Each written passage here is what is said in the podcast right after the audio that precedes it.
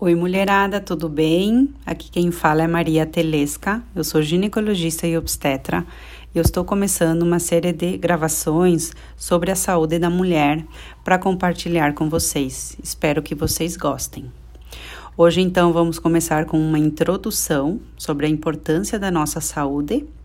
E logo mais eu vou estar falando também sobre o anticoncepcional, seus efeitos colaterais, Vamos falar sobre síndromes de ovário policísticos, endometriose e muito mais. Combinado? Então, a vida para ser bem vivida depende de uma boa saúde, não é mesmo? Os hormônios desempenham um papel muito importante em quão bem o corpo funciona e como a pessoa se sente no dia a dia.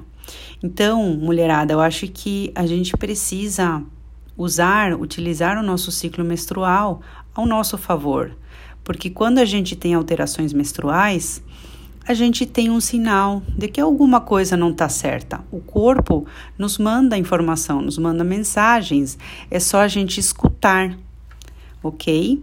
Se os hormônios estão em equilíbrio, é provável que se durma melhor, que se tenha mais saúde, mais energia, que a gente tenha uma boa libido, que o nosso sistema imunológico e o nosso sistema digestivo funcionem bem. O corpo saudável está equipado para produzir todos os hormônios que uma mulher precisa durante toda a vida. Só que o que acontece? Quando esses hormônios são alterados, aí as coisas mudam. E a gente pode alterar os nossos hormônios facilmente. E a gente começa com o nosso estilo de vida, com uma alimentação um pouco saudável, muito rica em carboidratos e açúcares, muito rica em, em industrializados. A gente acaba alterando os hormônios por causa disso. A gente pode alterar por falta de sono, por estresse, tanto no trabalho como na nossa vida pessoal. Tudo isso está conectado com a nossa saúde hormonal. Então, quando nossos hormônios estão alterados, isso deixa espaço para vários distúrbios hormonais. Atualmente, observa-se que no mundo a mulher assume vários papéis, né? E com tantos papéis e tarefas, muitas mulheres deixam de lado a sua saúde e acabam se importando um pouco menos, né?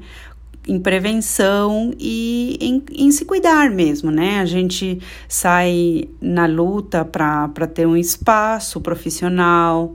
Eu também me incluo nessa, nesse, nesse, nesse âmbito, né?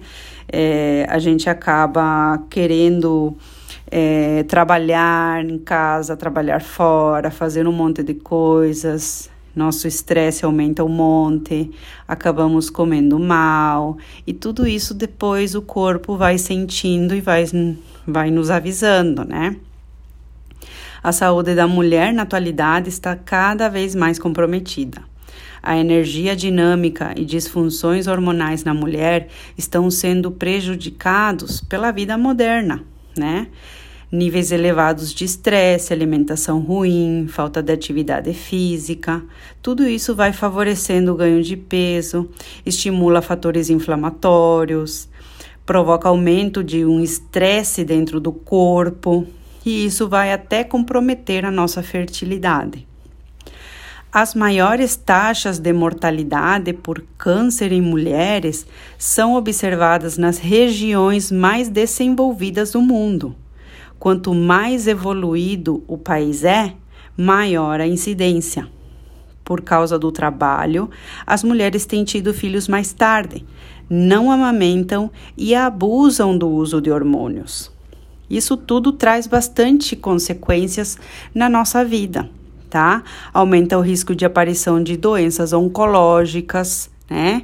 As mulheres também estão destinando menos tempo a cuidar da sua própria saúde. Priorizar a saúde é um exercício contínuo. No entanto, apesar de ser mais preocupada com a saúde do que os homens, as mulheres têm se cuidado menos. Problemas hormonais estão cada vez mais comuns em mulheres. Eles podem causar problemas que vão desde irregularidades menstruais à perda prematura de função ovariana, que a gente é, acaba conhecendo como menopausa precoce né? E muitas vezes a gente acaba culpando a nossa genética. Ah, eu tive isso porque a minha mãe teve. Mas não é bem assim. A gente tem sim uma carga genética, mas o gatilho de tudo isso é o nosso estilo de vida, é como a gente vai se comportar no dia a dia, como a gente vai cuidar do nosso corpo, da nossa mente no dia a dia, tá? E, agora eu quero citar alguns transtornos que podem acontecer é, na saúde da mulher. Endometriose, miomas uterinos, hirsutismo, que é quando aumenta muito o pelo, né? A gente acaba tendo um aumento de hormônios masculinos, menopausa precoce, síndrome dos ovários policísticos, distúrbios menstruais, e a insuficiência ovárica prematura, que a gente acaba chamando de menopausa precoce mesmo, né?